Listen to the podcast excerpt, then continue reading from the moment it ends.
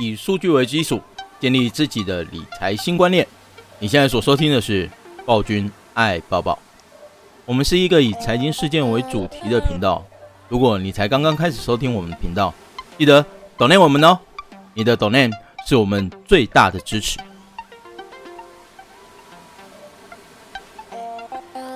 Hello，欢迎收听暴君爱抱抱 Podcast 第二十九集，我是暴君黄一鸣。近期的话，从二月初一直到现在哦，美国其实股市出现了一个比较难涨易跌的一个状况哦。那里面的话呢，我们也发现哦，美国的公债殖利率哦，有出现了比较明显的一个上升哦。所以呢，我们今天要从美国公债殖利率来观察一下哦，美股后续的一个投资机会。好，了解主题之后呢，让我们 Let's go。为何要讨论这个主题哦？我们可以从二月二十二号的一则新闻来开始探讨。这则新闻的标题写着哦，公债殖利率攀升哦，美国早盘大跌两百余点哦。呃，在二十二号早上的时候啊，其实美国三大指数全面性的一个收跌哦，其中道琼指数更是大跌了两百多点哦。那报纸当中、媒体当中给我们的理由是，美国的一个公债殖利率攀升哦。那对于未来一个通膨预期哦，慢慢的开始已经有升温的一个现象哦，因此现在啊，美国的投资人非常担心哦，美国的股市有估值过高的一个现象，有些嘛高给高给熊贵啊哦，就是现在股价太贵的一个现象哦，所以导致啊现在的一个科技股哦，纷纷的出现下跌的一个走势哦，但是啊，这里面的话，我们就要开始思考一个问题哦。为什么公债殖利率攀升，进而导致通膨预期升温，却会让美股出现下跌呢？哦，这是我们在这一则新闻当中哦产生的一个疑虑哦。所以呢，为了让大家比较能够厘清这样的一个概念哦，就是这个新闻里面到底在讲什么，我们会分成三个阶段来做一个说明哦。第一个，什么是通膨？那通膨跟公债殖利率有什么关系？最后呢，企业到底为什么会因为通膨逐渐升温而造成估值过高的一个现象？首先的话，我们先来看一下什么是通膨哦。通货膨胀啊，其实用最白话文的一个讲法，都是物件越买越贵哦，就是东西越来越贵哦。那东西因为为什么越来越贵？各位最明显一个案例就是台风天的时候，高丽菜就会变贵了嘛？为什么？因为高丽菜都淹掉啦，全部都烂掉了嘛。好，那也一样的一个概念哦，在工业生产的一个过程当中啊，当原物料越来越贵的时候，比如说现在铜非常的贵哦，一一路的大涨起来哦，已经好像是二零二零年初的高点都已经突破过去了。那铜又是必备的一个制造业的原物料。所以呢，现在的生产成本哦，势必会提高起来。那生产成本提高了，没有人做亏本的生意嘛，势必的就要怎样，售价也要出现提高。所以呢，这样的一个连贯性之后啊，会导致整个通货膨胀哦，逐渐的浮现哦。但是通货膨胀跟公债殖利率有什么样的一个关系？对，我们在市场当中啊，经常讲一件事情哦。就是如果你真的有大笔的钱的话呢，最差最差的一个状况就是这样，就是放在银行里面做定存。为什么这是一个最差的动作？哦，是因为呢，你目前把钱放在银行里面定存所领到的利息，没有办法去抵抗通货膨胀的一个上升比例。比如说你现在在银行里面领一趴的利息，可是呢，物价膨胀啊，就东西越来越贵，就已经贵了三趴了。那请问一下，你拿了多出来的一趴的利息，怎么去对抗膨胀三趴的一个通膨怪兽？所以啊，你就会发现哦，当我们把钱放在银行里面做定存的时候，哎，我们的钱反而实质上啊，哦，就会越来越少。哦，一样的概念哦。如果说啊，我今天去做投资的话，我就会希望啊，我至少要能够对抗通膨嘛。所以各位去想一下哦，呃，如果今天通膨是三趴，你今天花钱去买一个非常安全的一个公债，你觉得公债要几趴，你才会愿意去做投资？至少要高于三趴嘛，对不对？不然的话，我钱都坑在银行的货啊。好，所以啊，目前哦，整个通货膨胀的预期如果越来越高的话，比如说我从一趴觉得它十年之后应该会走到三趴，那这样子啊，公债的殖利率就是中债的一个利息的一个计算比率哦，就会越来越高。所以啊，在现阶段来看的话，其实市场当中普遍认为通货膨胀哦，其实已经是既定的事实，所以铜价一直在做飙涨嘛。那现阶段呢，公债呢也出现了同样的一个预期心理，预期未来的一个通货膨胀哦，将有非常大的一个几率哦持续的上升。所以我们可以发现哦，近期啊，在十年期公债，美国的十年期公债哦，殖利率已经飙升到一点三多了。那以前的人都告诉我们哦，只要到达一点五的话，就对股票当中比较保守的资金是有相对的吸引力哦。现在已经到一点三几了嘛，只差一点点而已哦。所以目前来看的话，其实市场哦就已经在看，慢慢的开始看了这样的一个公债殖利率哦，会不会导致资金的一些挪动？可是现在的话，他们对呃认为近期二月份啊股市啊涨不动的一个原因，美国股市涨不动的一个原因哦，不是因为说哎公债殖率够高，然后导致资金做转移，不是这个原因哦，而是什么？而是因为他认为哦，目前呢、啊、其实啊公债殖利率越来越高，那你就想一下哦，我今天去跟美国买公债，这是最安全的一个投资嘛？这么安全的一个投资，他都要付我五趴的利息。呃，讲我们用实际的案例来看啊，十趴，哎，十年期公债，它的公债殖利率在一点三六。好，那请问一下，你今天如果说你不是美国政府啊，你只是某一家公司嘛？假设你很大，微软，好不好？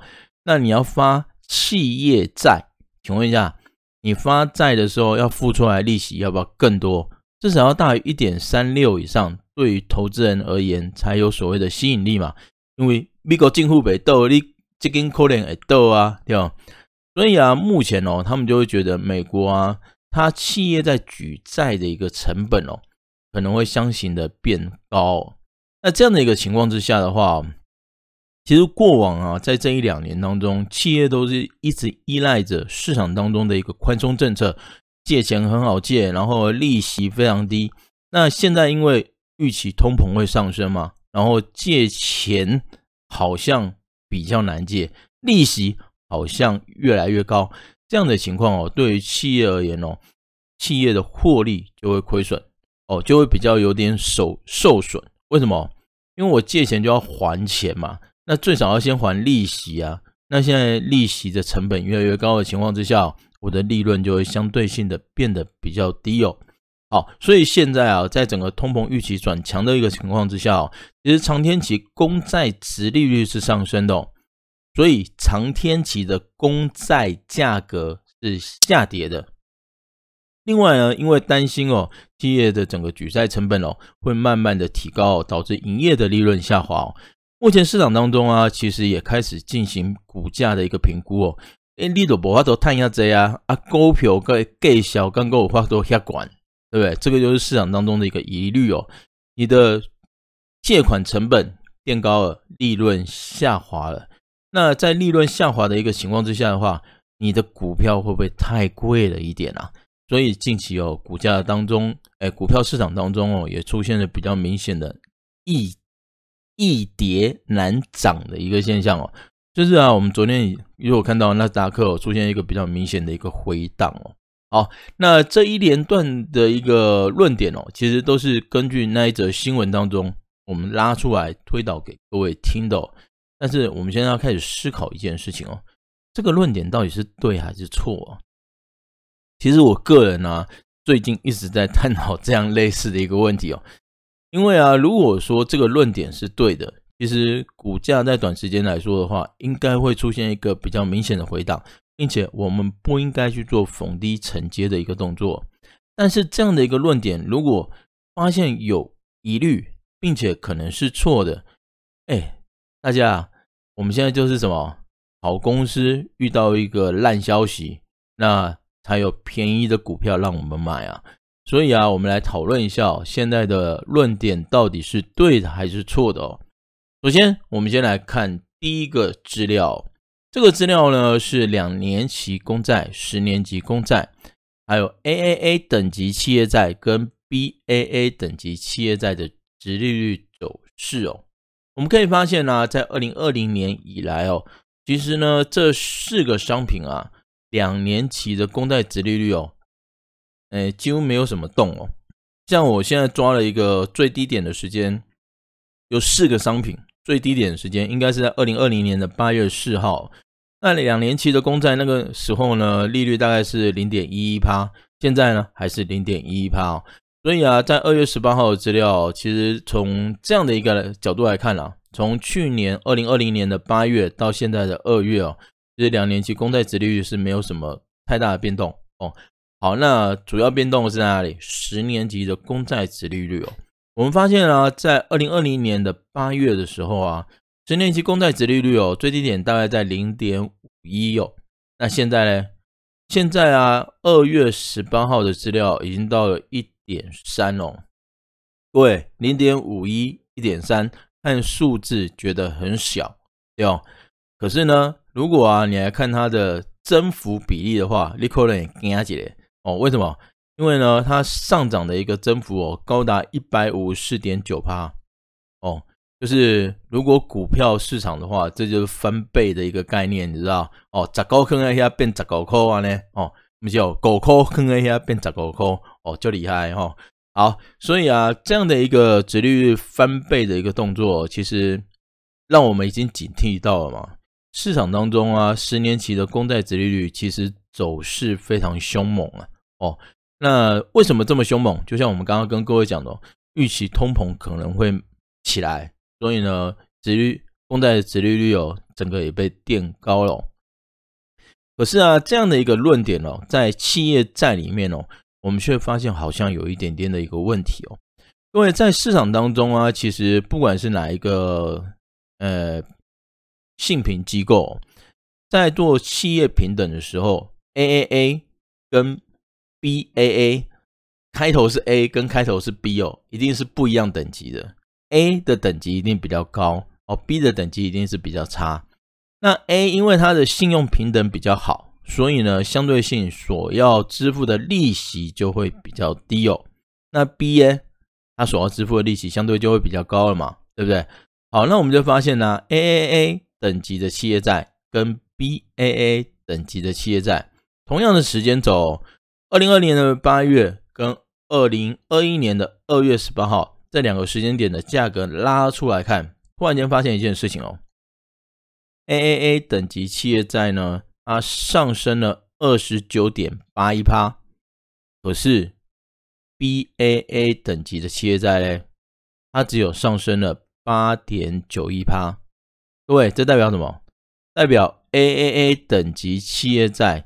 下跌的幅度比 BBB 啊 BAA 等级的企业债下跌的幅度还要高啊！哦，呃，公债的殖利率或者企业债都是一样哦，殖利率越高，就代表它的债券价格越低哦。所以啊，你有没有发现一个很奇怪的现象？就是我今天信用评等比较好，可是呢，我的企业债的一个价格现在掉的比。一个信用平等比较比我差的公司掉的还要快，就好像你今天看到的台积电跟联电，对不对？两家公司呢，虽然都是晶圆代工哦，可是呢，技术等级有差。那你就想一下，如果真的出现回档的一个走势的话，你觉得哪一家公司回档的一个幅度应该有可能会比较大？你想的应该跟我一样嘛，是连开头的，对不对？因为它的技术等级不一样嘛。好，那也一样啊。AAA 等级的企业债跟 BBB 等级啊 BAA 等级的企业债，在现阶段，我们都预期通货膨胀会上升。好，那这些企业债的成本会增加嘛？所以你觉得哪一些公司它借钱的利息要付的比较多？是 A 等级的还是 B 等级的？应该是 B 等级的付钱的利息要比较多嘛？可是啊，实际上的数字哦，我们却发现哦，A 等级的一个企业债哦，反而呢价格下跌的比较大一点哦。好，这里面哦，就让我们产生了一个比较大的一个疑虑哦。如果说啊，真的通膨是一个事实，那就代表说，目前啊，所谓的企业债应该 B 等级的企业债要跌得比较深，但结果不是嘛？那这个呢，书让我们开始怀疑刚刚所讲的哦，通货膨胀会导致整个企业的成本增加，然后呢，导致企业的估值过高。真的有这样的现象吗？哦，如果有的话，B B B 等级的企业债应该跌的比较深啊？为什么它现在没有跌的那么深呢？好，那代表目前市场当中哦，都是一个预期的心理哦，预期的心理。那在预期的一个心理情况之下，你去想一下，我预估未来的通膨是三趴，那假设 AAA 等级的企业债，诶它的平等比较高嘛，付的利息比较低。假设他现在只愿意付我两趴的利息，那请问一下，你预估通膨会有三趴，他现在 AA 等级的企业债只愿意付你两趴利息，你会做什么事情？心悲啊，对不对？因为，呃，如果通膨真的发生的话，两趴的利息根本就没有办法抵抗通膨嘛，那我钱不就就被无缘无故吃掉了吗？可是 B 等级的企业债嘞？哎，他现在可能付的利息比较高啊，他付三趴的利息，对不对？哎，还可以抵抗一下通膨，所以我卖的意愿没有那么高。所以各位，你有发现现在啊，其实是市场出现了一个预期心理。那这样的预期心理导致了债券的价格出现了一些变化，但是这样的一个价格变化，只是因为怎样？只是因为觉得他们有可能实质利率变负的。但是事实上，有真的发生吗？就这样的一个通膨现象，事实上是不是真的已经发生了？我们发现应该不是，现在都是市场预期心理所造成的哦。那导致啊，十年期公债跟 A 等级企业债的卖压比较重。那也因为它的卖压比较重，导致它的殖利率上升的速度比较快一点哦，并不是真的通膨发生哦。好，这是我们第一个提出来的一个质疑点哦。各位，这个质疑点非常重要。如果通膨的起因点不成立的话，后面的一切推论我们都可以把它否认掉。好，所以这个我们第一个保持质疑的地方哦，点出来哦。第二个的话呢，我们来看一下哦。目前的话哦，你可能会开始思考，嗯，如果你现在认为说，通货膨胀，这只是一个预期心理所导致的一个，呃，公债的一个卖压，而不是真正发生的一个事实嘛？那我们有没有其他的数据来佐证这个预期心理有可能是错的？我们现在是从企业债的一个价格发现说，好像某家严重哦，然后大家现在只是呢，因为。觉得可能会撩急哦，因为觉得会亏钱而卖掉，而不是因为真正通膨产生嘛？那我们的论点是这样的情况之下，有没有其他的数据来验证？诶，可能我们的通膨预期是错误的哦。首先呢，我们先来看第一个，呃，我必须先跟各位讲哦，我们在嗯市场当中，原物料价格上涨，这是一个事实。所以啊，这个事实产生的过程当中啊，通货膨胀会不会呃发生？其实是一定会发生的哦。就目前的状况来看，其实是一定会发生。但重点来了，重点就是我现在通膨产生的时候，就是我东西一定要卖贵。请问一下，我有没有办法卖贵？这很重要啊，各位去想一下。早餐店啊，其实经常在抱怨，他们去买一些很小的东西，比如说蛋啊、酱油啊，每个都给他涨个一块、两块、三块，对不对？那涨那一点点，他又不好意思跟客人涨个五块，那怎么办？他就只好自己吃下来了。这就是什么？原物料上涨，他自己没有办法提高售价嘛，对不对？那我们这个时候就要来看一下哦，如果市场当中铜的价格真的现在已经冲冲得很高了，好，那生产者。有制造业有没有办法把这样的一个成本进行转嫁？如果生产者啊，就是制造业的生产者物价指数有办法出现同步上扬的话，那代表制造业现在可以合理的把它的生产成本转嫁到通路或者是消费者的身上。对于制造业而言，有没有影响？各位，通货膨胀啊，发生并不可怕，因为只要经济变好，就一定会有通货膨胀哦。或者是出现很乱很乱，比如说货币出现不值钱的时候，也会出现通货膨胀。可是经济如果合理复苏的情况之下，一定会有通货膨胀哦。所以我们要去思考的，并不是通货膨胀这个问题，而是什么？通货膨胀发生的时候，企业还有办法保持固定的利润？它的成本还没有办法进行转嫁？它如果有办法进行成本的转嫁，那就没有所谓估值过高的一个问题嘛，我碳赶快呢，对不对？我一样赚三趴，哎，成本多三趴，对不对？那我就转出去嘛，对不对？可是我还是一样赚三趴，所以这个时候我的整个股价就没有什么估值过高的一个问题哦。好，所以呢，我们发现哦，在美国这边一月份的一个生产者物价指数哦，其实啊，在二月十七号的时候有进行公布哦。那它的一个增幅哦，写下了二零零九年以来的最大。主要的一个上升呢，是来自于商品跟服务成本的一个上升哦。好，它这边呢告诉我们说，哎，暗示着哦，制造业的通膨正在攀升哦。可是啊，我这边要提醒大家的是什么？没有错，通膨真的有升啊，因为铜价都已经上来，原物料、铁矿砂都上来了嘛，对不对？通膨真的有发生，但是我们也发现一件事情。制造业它有办法把成本转嫁出去给其他的通路或者消费者。那目前一月份的生产者物价呢，它写下了二零零九来二零零九年以来的最大增幅。那代表什么事？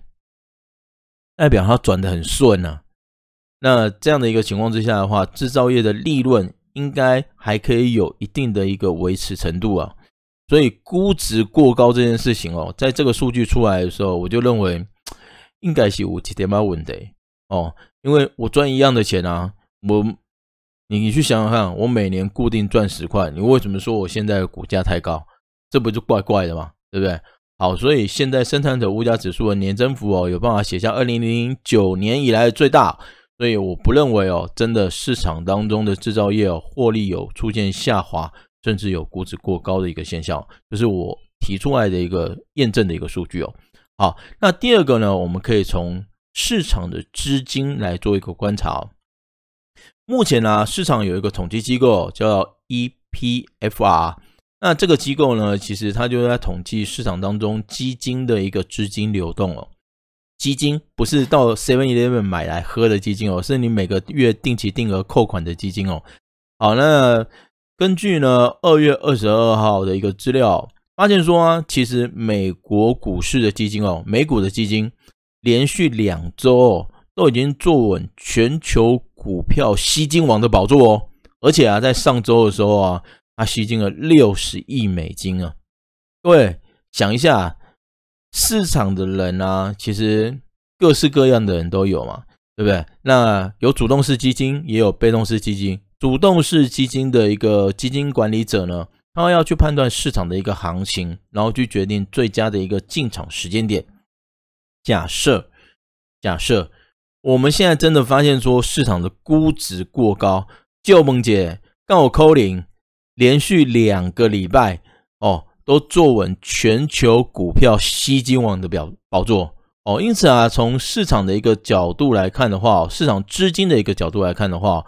我认为哦，呃，资金对于美国市场的一个前景哦，其实真的相对的非常乐观哦。好，最后啊，也是我认为哦最重要的一个资料。嗯、目前呢、其实美国的众议院哦，已经呢通过预估啊，在这个礼拜啊，会通过一点九兆的一个美元纾困计划。那这个一点九兆美元纾哎，美元的一个纾困计划，其实是拜登的一个重要的一个施政施政的一个重点。那也是他第一个提出来的一个财经解决方案哦。这个礼拜呢，如果众议院可以表决通过的话呢，预估法案哦，就会直接转到参议院去做表决哦。好，参议院表决呢，他非常希望能够在联邦失业补助金三月十四号到期之前，把这个纾困计划呢一次表决通过哦。所以呢，他民主党目前哦，其实美国的民主党其实现在也非常激情的在跟大家讲说，哦，外外就怕变啊哈，三月十四号进行我一定会处理后，好。